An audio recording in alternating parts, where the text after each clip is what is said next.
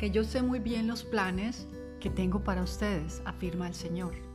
Planes de bienestar y no de calamidad, para que tengan un futuro y una esperanza. Jeremías 29, 11. Bienvenidos queridos escuchas, familiares, amigos, conocidos.